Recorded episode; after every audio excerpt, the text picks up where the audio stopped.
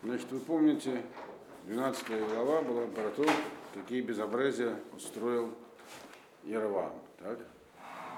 А в 13 главе немедленный ответ на эти безобразия.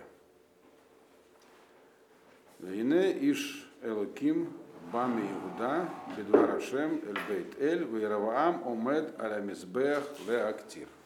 Да, и вот посланник Всевышнего, то есть пророк, попросту говоря, пришел из Иуды по слову Всевышнего в Бейтель, и Раваам стоит на алтаре, чтобы начать воскурение. Вы помните, так, что Яровам сделал? Мало того, что он построил алтари, назначил на них священников, да, просто так написано Мекциам, то есть каких-то простых людей, а сам он на себя взял как бы частично функции первосвященника. То есть у них не было там кодыш кадашим, он просто забирался на алтарь и делал ускорение ктор ктора, то есть благовоние, как, э, чтобы это напоминало людям как бы службу в храме. То есть он сделал такую реформированную версию храмовой, храмовой службы, все для того, чтобы дать какое-то ощущение, что не нужно ходить в Иерусалим, у нас здесь все свое.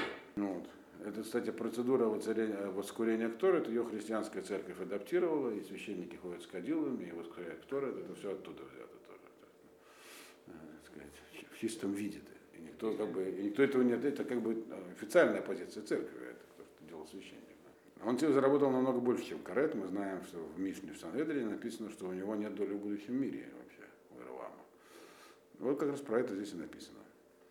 И вот когда он туда первый раз забрался, прямо сразу же, то есть не когда-то там потом, а вот он, предыдущая глава закончилась тем, что он этим занимался, так? предыдущий посуд предыдущей главе, Ваяль алимизбех актир написано. И он поднялся на алтарь, чтобы воскурять благовония. Следующий посок. Мы знаем, что разделение на главы, оно позднейшее и условное. Да? Текст идет подряд. И следующий посок, который мы сейчас прочли, и вот он стоит на алтаре, и приходит пророк из Иудеи.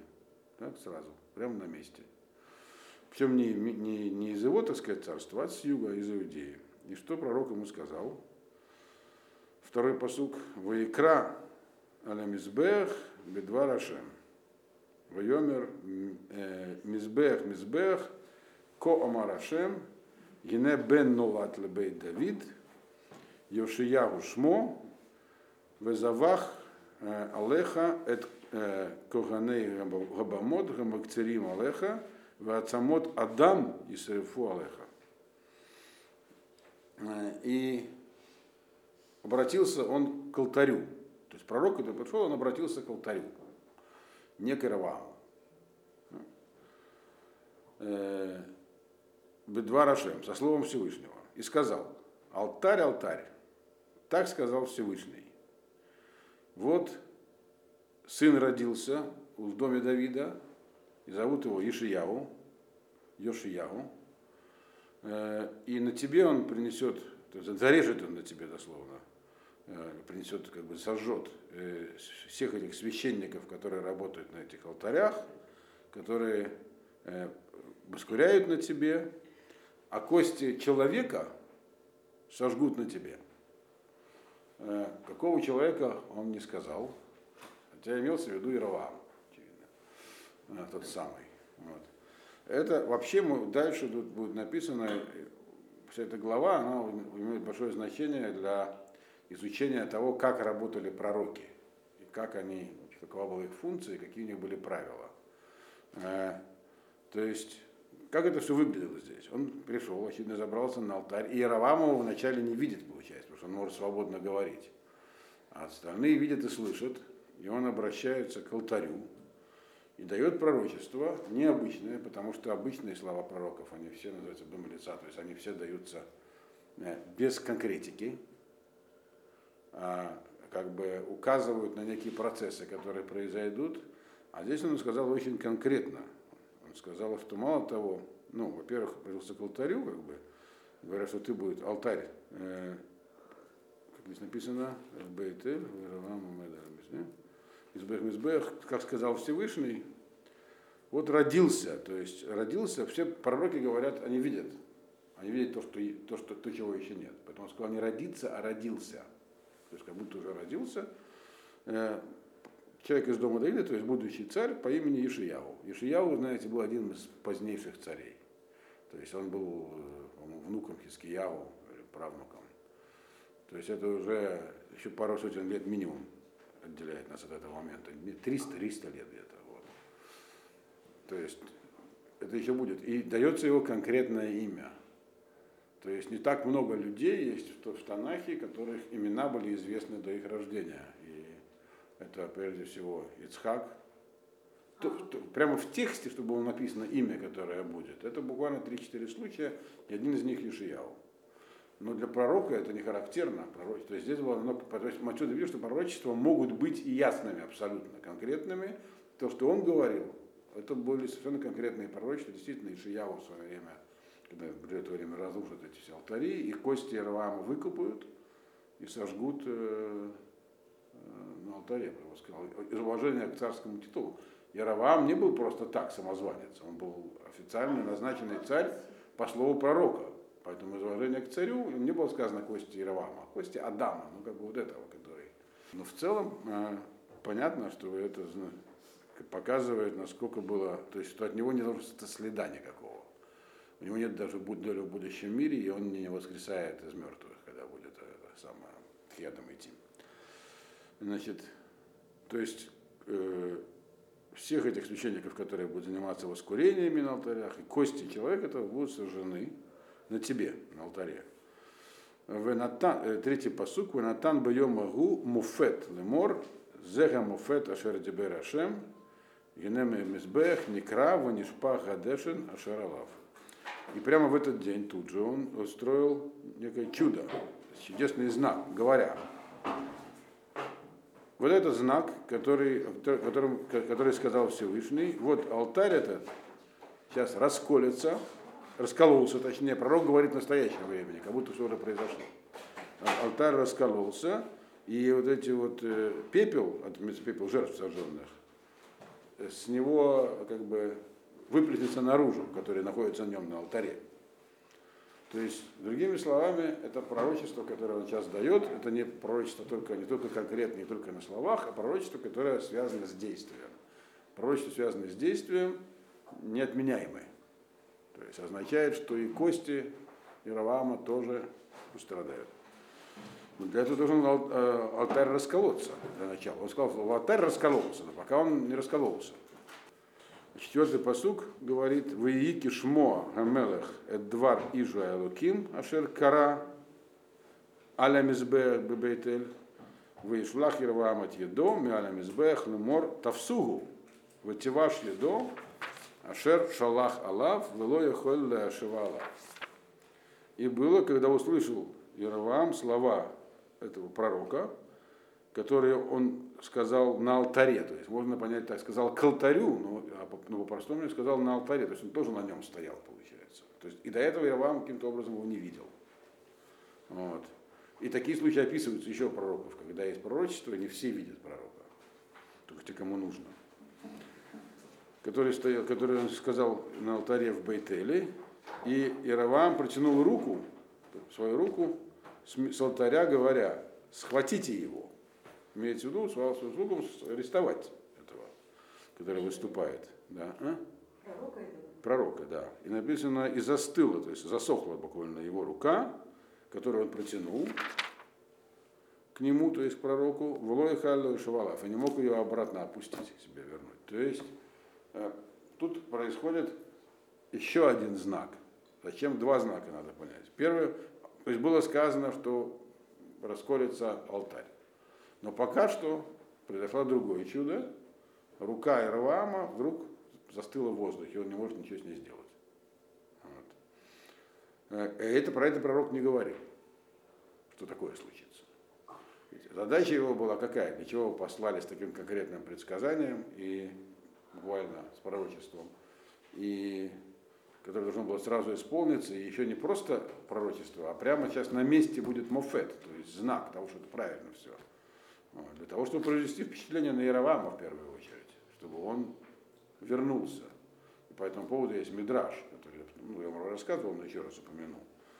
Значит, но, но про, про то, что будет застынет рука у царя, он ничего не говорил, он говорил только про, про алтарь. И вот в пятом посуке Гамизбех Никра, Вишпах Гадешин Минамизбех, Камофет Ашер Натан Иже Луким Бедварафем. И тут значит, алтарь раскололся, и с него, так сказать, выплеснулся наружу все это, упал пепел этот, этот с алтаря, как и было сказано, как, как тот самый знак, который, который дал вот этот вот пророк по слову Всевышнего. То есть тут его пророчество прямо на месте избылось. То есть картина такая, алтарь раскалывается, с него все падает, и Равам стоит с протянутой рукой и не может ее опустить. Вот. То есть произошло как бы два чуда, одно предсказанное, а второе нет. Значит, и что в этой ситуации должен сделать Равам? Минимум испугаться. Но мы видим, что он Человек был закаленный, с пророками уже общался. Вот, и шестой посуд говорит о его реакции. Ваяна Мелех Вайомер Эль Иш Гайлоким Хальна Эт Пне Ашем Алокеха Вагит Палель Баади Ваташов Еди Элай Ваяхаль Иже Элоким Эт Пне Ашем Ваташав Яда Мелех Алав Вадги Каваришана. И обратился э, царь и сказал, то есть обратился с просьбой к этому, к пророку, он говорит, э, обратись перед лицом Всевышнего, Бога твоего, и помолись за меня, чтобы рука моя, так сказать, снова стала действовать, вернулась ко мне. И помолился пророк перед лицом Всевышнего, и рука царя вернулась к нему, и стала как, как в начале. То есть раз так и снова заработала. Э, теперь, что произошло? Э, получается, что вот это вот второе, то есть первое чудо с рукой, оно не было тем самым, тем, для чего пришел пророк. Поэтому его можно было вернуть. То есть это просьба мог обратиться. А он пришел для того, чтобы сказать про то, что расколется алтарь прямо на месте. И, что, и чтобы это как бы был прямой призыв к Яроваму для того, чтобы его вернуть к Шуве. Вот получается, раз для него было сделано специально еще одно чудо, так, то э, это был призыв к его шуве. И почему пророк мог, мог ему сказать, оставайся так, с парализованной рукой, меньше от тебя вреда будет. Но он по какой-то причине, пророк пошел ему навстречу и э, как бы вернул ему руку. То есть, другими словами, это был некий некое обращение к Ираваму, что, возможно, Чува. Вот обратился к Гашему, так? Рука вернулась. Так? То есть твоя задача вернуться к Всевышнему, другими словами. Что ему сказал на это, э, на этот Иравам? Вейдабер Амелех Эль Иш Гайлаким, и обратился царь к пророку, бо Э, бо идти абайта в этналыха матат. Сказал, обратился этот самый царь пророк и сказал, пошли со мной ко мне домой, э, поешь у меня и дам тебе подарок. На самом деле такого был обычай, когда люди обращались к пророку с личными просьбами, сами обращались, э, то они должны были дать ему какое-то что-то такое, благодарность. Он говорит, я тебя благодарю. То есть прошу, он ничего не говорит. Вайомер, на что ему ответил пророк, Вайомер же Луким, Эламелех, им титенли, эт хаци бейтиха, лоаво имах, вло халь лехем, вло эште маем, бимаком азе. А, он сказал так ему, сказал ему пророк, царю, даже если отдашь мне половину своего дома, э, не пойду с тобой, не буду есть хлеб и не буду пить воду в этом месте. В каком этом месте? Имеется в виду место, где они находятся, в Бейтеле. Почему он не может там есть и пить? Можно подумать просто потому, что это место ему противно. Он пророк, пророками снился, кто попало. Праведный человек, ему там противно находиться. Но это не так. Он объясняет, почему он не будет этого делать. Мы видим, что он высказывает уважение к царю. Он объясняет, почему он не будет девятый посук. Кикен циваоти бедвар Ашем лемор. Лотухаль лехем, волотиште маим, волоташу в бадерех ашер аллахта. Что так, говорит, мне было приказано словом Всевышнего. То есть, когда я получал пророчество, пророчество получается от Малаха, слова Всевышнего даются человеку через Малаха во сне или в трансе, вы знаете. В этом пророчестве было сказано, «Э, не ешь хлеба и не пей воды, не возвращайся по дороге, которой я пришел. То есть три вещи было ему приказано, кроме самого пророчества, не есть, не пить там и не возвращаться по месту, по дороге, которой я пришел, вернуться по другой дороге. Значит, и не очень понятен смысл, по крайней мере, последнего. Можно понять, не есть там и не пить, чтобы показать, так сказать, презрение к месту. Почему не возвращаться к дороге, к которой пришел? Тут нигде не, в самом тексте Малахим не объясняется никак, почему. Это, почему такой запрет был. Мы форшем объясняют по-разному, то есть ну, и все говорят, что это, не, это, так сказать, их личное мнение, потому что не написано. Почему? Но в, общем и целом идея может быть понятна, потому что город, который является Иранидахат, есть такое понятие Иранидахат, город, который объявлен э, вне закона, дороги к нему зарастают. То есть, если по той же дороге не возвращаться, это как бы указывает, что это место такое противное, что и дорога как бы к нему, она зарастет. То есть, как бы я ухожу по другой дороге. Но, но в целом мы видим, что пророчество было конкретным, и вопрос, как с ним обращаться. Дальше начинается как бы история, напрямую не связанная с Малахим. Это история о пророках и пророчествах дальше рассказывается. Как пророкам быть со своими пророчествами, какие бывают пророки. Вот. То есть он так сказал царю, и что он сделал? Ваелех бадерех ахер, и ушел по другой дороге. Вело шав бадерех ашер ба эль бейт эль. И не вернулся по той дороге, по которой он шел в бейт эль. То есть он выполнил пророчество буквально, как положено, как подготовленный пророк. А что Яровам? Яровам как бы э, в самом конце этой главы написано, что Яровам ни, ни, ни, ни от чего не вернулся. Э, я сейчас перескакиваю вперед и читаю 33-й посук. Харадаваразе ло шафи Раваам Медарков. Раваам не сделал шуву. Значит, и продолжал делать все то же самое. Э, такого рода пророчество, если кто был здесь в Саббат, занятие. Помните, я там рассказывал про как, как, как Гемора наполня, как бы аллегорически толкует э, историю с царем Давидом. Так? Вроде в посуке, в посуке написана короткая история, вышел на бой, его чуть не убил этот самый Ижби, спас его, его племянник. А из этого Гемора нам делает целую историю для того, для того, чтобы объяснить, в чем была суть конфликта, как это было связано с городом Нов и так далее, за что Давид чуть не поплатился жизнью, и почему здесь был Тишби. То же самое, такой же Мидраж здесь есть по поводу этой истории с Яровамом, этим пророком. Я вам один раз его рассказывал, так, что э, Яровам схватил Всевышний Яровама за одежду и сказал, Шу, вернись, делай Шу, они Атава бен Давид, ты, я, ты бен Давид, будем вместе ходить в Ганедане. И спросил его тогда Яровам, не Барош, он ему сказал, Бенешай. Это первый, он сказал, Бенешай первый, он сказал Лобаина, тогда не надо. То есть, другими словами, Яровам, почему? И вот, это, это, вот это и было, так сказать, внутреннее содержание этой истории. А что к нему к Яроваму обратился?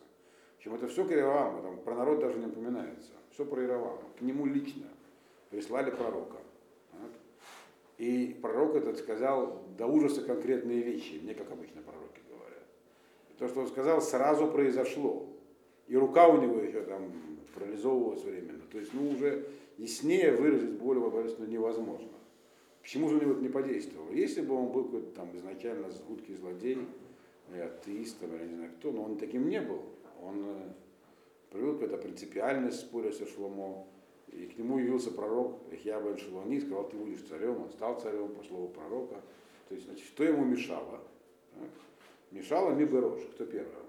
Что значит, кто первый? Конкретно, если бы он сделал шуву, в чем бы надо было состоять изначально? Убрать все эти алтари, Э, э, убрать этих золотых тельцов и разрешить народу ходить в Иерусалим. И не только народу, самому ходить в Иерусалим. Три раза в году. Теперь, за личную безопасность он мог не опасаться, потому что Мы помним, что когда Рахаваам решил пойти на войну, пришел к нему пророк и сказал, войны не будет. И Рахаваам его послушался. Но коллизия, может быть, интересная. Царь Израиля приходит в Иерусалим, в храм, где есть определенное место в процедуре у царя Иудеи, и там он номер два. Кем бы он ни был, да, если царство его более мощное, и израильское царство было намного более, э, так сказать, э, экономически, политически значимое, чем Иуда. Иуда было маленькое государство. Но он туда приходит, и оказывается, как бы, Миберош там, там во главе Рахиваам и, и, царей из дома Иуды. Вот это ему мешало. Все. То есть вот это вот, э, называется гава, быть главным. Из-за этого он даже при таких явных, как будто Всевышний схватил его за одежду и сказал, делай шубу. Не, не сработало именно из-за того, что он не мог себе представить себя вторым. Дальше начинается история, больше имеющая отношение к тому, что такое пророки и пророчество. Э, одиннадцатый посук. И, кстати, эта история, она не имеет однозначного толкования. Мнения разошлись комментаторов по поводу нее. Что же здесь написано на самом деле. Мальби многие моменты просто обошел, не стал даже объяснять. Э, потому что она, это нам объясняет, почему книга Малахим отнесена к книге пророков. Вроде бы здесь описывают исторические события, но на самом деле нет. Здесь вся история определяется пророками, пророчествами. Поэтому это именно пророческая книга. И вот здесь такая иллюстрация. Одиннадцатый посук. Ванави хад закен ешав бейтель, его бно висаперло эт коля маасе ашераса и желаким моем э, бебейт эль, это дворим ашер дибер эль амелых в Исапру лавием. И был один старый пророк, пожилой, который жил в Бейтеле. Пришел его сын и рассказал ему все, что произошло, которое, что, все, что сделал пророк, сегодня, в этот день, в Бейтеле, все слова, которые говорил царю, э, и он все это рассказал их отцу. Лавигем написано. То есть не своему отцу написано, а их отцу. Очевидно, имеется в виду, что он не один пришел, а пришли еще и другие потом сыновья. Так, по крайней мере, все объясняют. То есть, и нет здесь никакого аллегорического толкования. То есть, что такое старый пророк? То есть это человек, который получал пророческие видения в свое время, но теперь он как бы э, уже состарился. Э, и его личность оценивается неоднократно. В его не упоминается. Медраша приводит разные варианты, кто это мог быть. Значит, этот был старый пророк, то есть такой известный. Сидел в Бейтеле, ему значит, все рассказали, что произошло. Э, и он стал действовать странно, я бы сказал. Что он сделал? Написано 12-й посук, Ваидабер алейхем э, авигем, эйзегадере галах. Э, в Еру банав эдадере хашер Аллах, Ижаэлаким, Ашерба Мейгуда. И спросил, и, сказал, и говорил с ними, их отец, то есть этот старый пророк своими сыновьями, по какой дороге он пошел и показали ему сыновья, тут написано Банав, то есть было не один сын, а то есть пришел вначале один, потом другие, то есть несколько сыновей, показали ему сыновья дорогу, по которой пошел пророк, который пришел из Иуды. То есть, другими словами, там было всего две дороги, получается, они знали, по какой дороге он пришел, так, Соответственно, сказали ему, он сказал, что обратно пойдет по другой дороге, то они ему сказали, значит, он пошел вот по той дороге, не по этой, которая ему была который пришел, а по другой. Э, и, и Йомер Эльбанав, Хавшули Хамор, э, их бешуло Хамор, Ваиртавалав. Сказал своим сыновьям, оседайте мне осла, ему оседлали осла, и он поехал. Здесь нет никакого, так не пишут комментаторы, никакого особенного смысла, просто это таков, э, эта фраза, когда вот дается приказание, когда человек важный, какой как пророк, он не, про него не говорят, он сел на осла и поехал. Так? Про него всегда пишут, что он сказал, чтобы ему оседлали, оседлали, и его, и его приказание было выполнено. Это подчеркивает его статус. Что он был не просто там пенсионер, а пророк, то есть важный человек, которого слушались его сыновья тоже. То есть он поехал. есть это была процедура, а не просто так. Вскочил в седло и поскакал. Вот. Значит, и куда же он поехал? 14-й посук. Выехал, воел их Ахарей Иш Гайлоким, Ваимцуагу Йошев Тахат Гаала, Вайомер Лав Ата Иш Гайлоким, Ашер Бата Иуда, Вайомер Ани. Значит, и он пошел, поехал за этим пророком, нашел его сидящим под деревом, которое называется Алла, может быть, проходили, когда учили книгу судей, там, Малах, который шел Гедеон, тоже сделал под, под этим, э, под алой. Алла это какое-то фисташковое дерево, в русских словарях переводят уже некий, называется теребин. Что такое теребин? Не знаю, но в общем это фисташковое дерево. Такое оно очень раскидистое и высокое, то есть под ним хорошо укрываться от солнца. То есть он сидел в тени и отдыхал. То есть он устал, есть и пить ему нельзя было. Может, может не были свои какие-то припасы, но много же не унесешь. Вайомер Алав. Э, он его спросил, э, э, это ты тот человек, пророк, который пришел из Иуды? Он сказал, я. Так? 15-й посук. Вайомер Алав, лех идти, габайта веехол лехем. Он сказал, пошли ко мне домой, поешь хлеба. То есть он его приглашает. Хотя он знал, так, что тот сказал, сыновья ему передали в точности все слова. Слова пророка передаются в точности. Там важно даже, довольны даже запятые. Поскольку его дети были видны, обученные и уважавшие его, они ему все передали точно. И не один сын пришел, а несколько. То есть у него была полная, так сказать, картина того, что произошло. И он знал, что тот сказал э, Яровам, я не могу никуда идти, у меня часть моего пророчества это указание не есть, не пить в этом, э, в этом месте, и не возвращаться по той же дороге. То есть он его зовет обратно, если он пророк. Поэтому некоторые из дальнейшего особенно учат, что он был лжепророком. Но Мальбим, и особенно, там Мальбим тоже такое упоминает, но Мальбим не формулирует с точки зрения. Дон Ицеков Рубанель и ряд еще комментаторов с ними не согласны и э, считают, что он был пророком, это настоящий пророк, и дальше мы видим, что через него будет послано настоящее пророчество что тоже, в общем, не факт, что до этого он был. Но вот в данной ситуации он сказал неправду.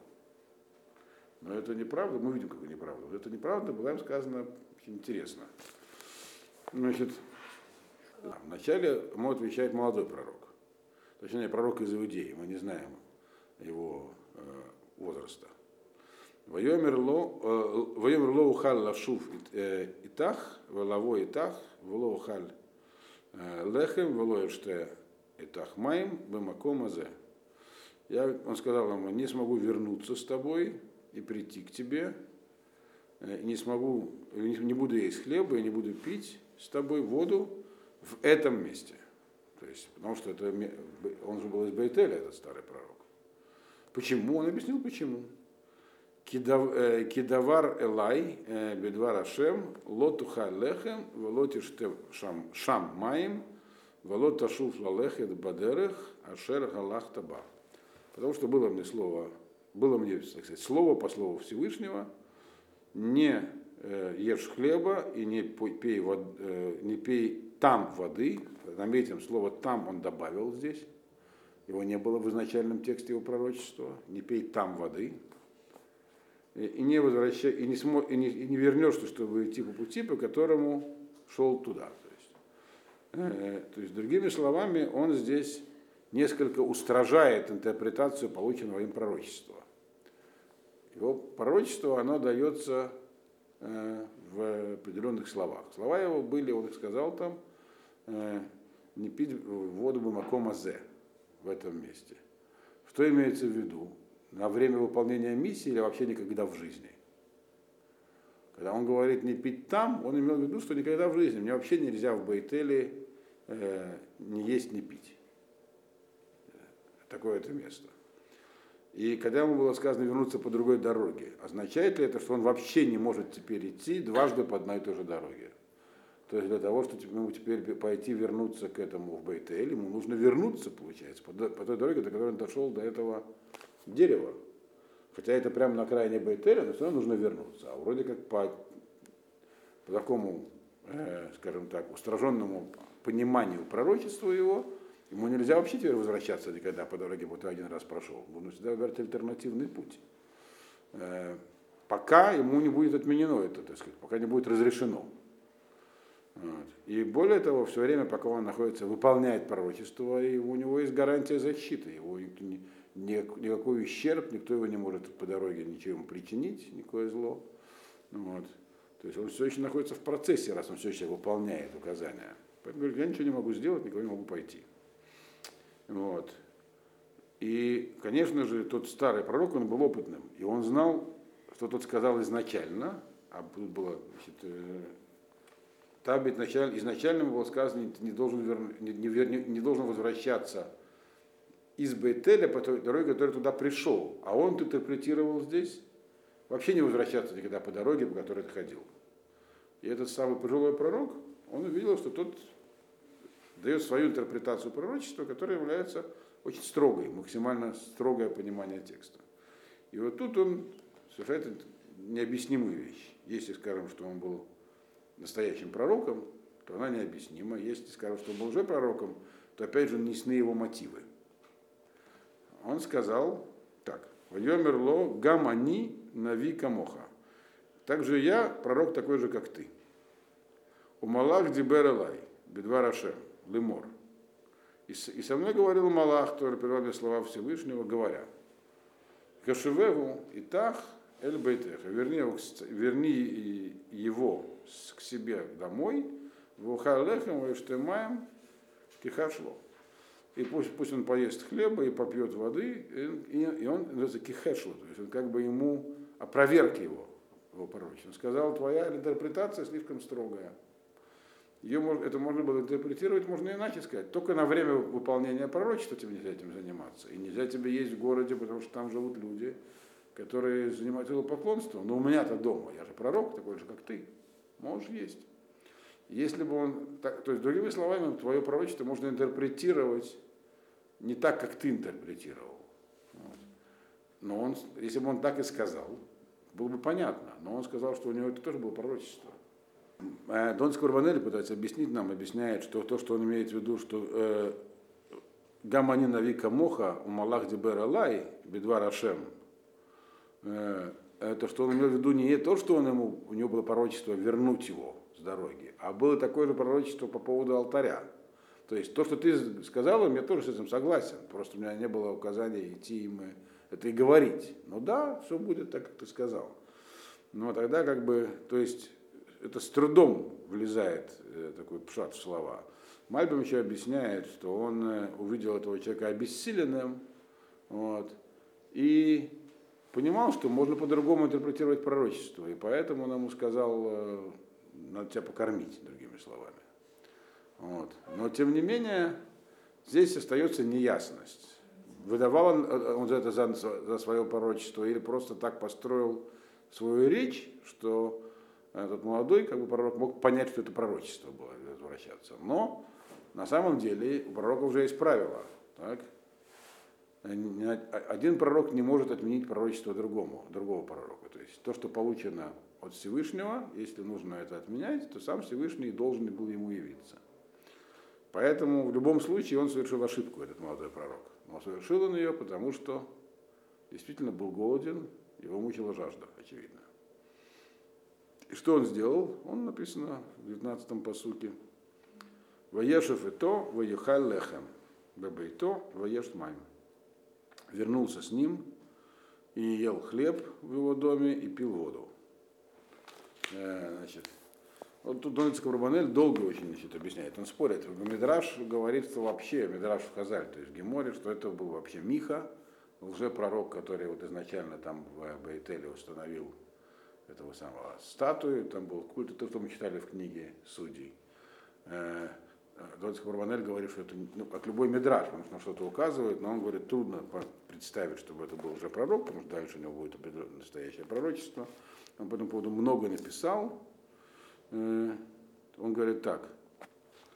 Он говорит, что этот старый пророк не сделал это для того, чтобы легаршия, для того, чтобы нанести какой-то вред или э, навредить э, вот этому молодому пророку, он думал про себя, что этот человек, он на самом деле так интерпретировал его пророчество, что не было, на самом деле ему не запрещали есть и пить, что это была его, так сказать, чрезмерно строгая интерпретация, что Ашем, зачем Ашему такие вещи заповедовать человеку, вот, чтобы он занимался таким аскетизмом. И поэтому он думал, что этот человек, что на самом деле у него не было такого пророчества даже.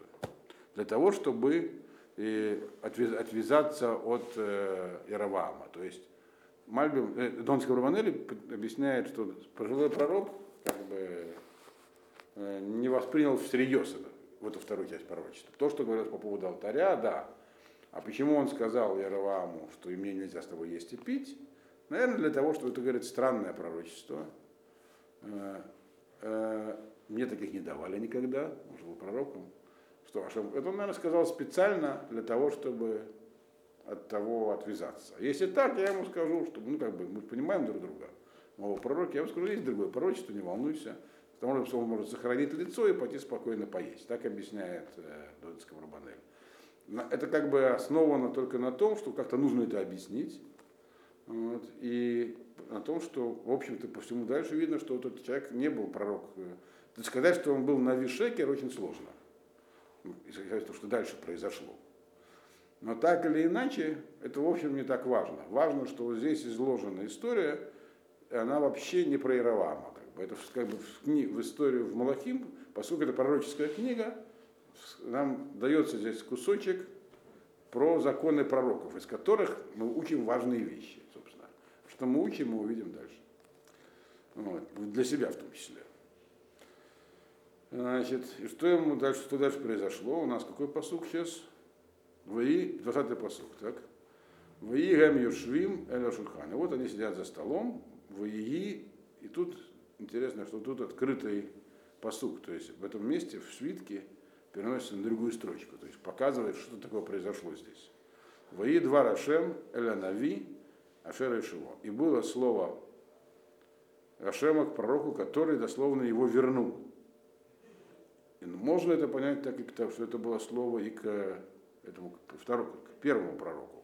Так понимать те, кто считает, что был на Вишекер. Но по-простому это было слово к пророку, который вернул его, то есть к старому пророку. Хотя можно и по-другому интерпретировать. Вайкра эль Ижа Элоким и возвал к, то есть это слово еще было, что было воззвание к пророку, который пришел из Иуды, говоря, так сказал Всевышний, Яан Кимарита Пи Ашем, вот из-за того, что ты э, словно поступил наперекор словам Всевышнего, Велоша Марта Эдамицва и не полностью соблюдал его приказания, Ашер кто тебе приказал, э, Ашер Всевышний твой, 22-й посуг, Ваташав, Ватухаль Лехем, Ватешт Маем Бемаком, э, Ашер Тибер Леха Лотухаль Лехем, в альтешт маем, ло того им фатхайль кевера ватехам. И ты, и ты сидел и ел, и, и можно понять, что вернулся, или ты сидел и ел хлеб и пил воду в том месте, по которое я тебе сказал Всевышний, не пей, не ешь хлеба и не пей, не будет похоронено твое тело в могиле праотцов. То есть, другими словами, ты к себе не вернешься в Иуду, ты будешь похоронен на чужбине. Такое наказание. То есть э, было получено пророчество, можно понять им самим, а можно понять через этого старого, старого пророка, в том, что с ним произойдет несчастье теперь. Причем вину ему ставилось именно то, что он ел и пил, не то, что вернулся, так по простому пониманию. То есть он действительно в чем. То есть получается, что пророчество нужно, если оно не растолковано, это как слова Торы. Его нужно воспринимать максимально строгим образом. А у него начались сомнения, и он принял более мягкое, более мягкое толкование. Соответственно, правило, которое у нас есть, закон Торы, если есть сомнения в нем, как его выполнять, надо устражать. Пророчество тот же закон, потому что отсюда, можно сказать, правило, что э, это самое, э, всякие это, сафек деорайта и хумра, сомнения из Торы в сторону устражения. То, что от мудрецов. То есть, если бы это было указание ему а, от мудрецов, то тогда он мог бы интерпретировать его максимально доступным, то есть легким для себя способом. А это было указание Всевышнего, он должен был его истолковать устражающим образом.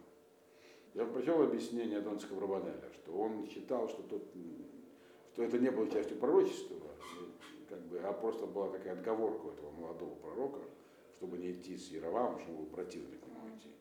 Соответственно, дал ему возможность отступить. Но это было пророчество, и теперь они увидели, что это пророчество оба. И, и что теперь делать? А делать нечего. Все. Слово сказано. Надо принимать, как оно было сказано. И поэтому он так и сделал.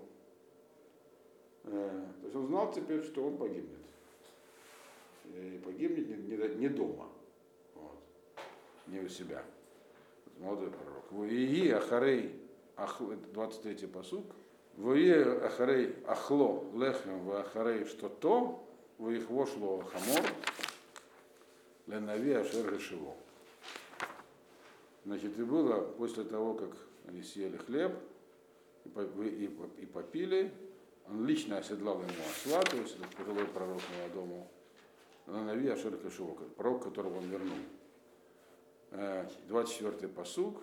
Воелых, воемцееву арье, бадерех, воемитеву, вадги, невлато, мушлахат бадерех, вахамор умед эцла, вагарье умед эцельга навела. Значит, и было, он значит, пошел, тут же нашел его лев в пути, убил его, и его, так сказать, труп валял, лежал на дороге, валялся на дороге, и осел стоял около трупа, и лев стоял около трупа.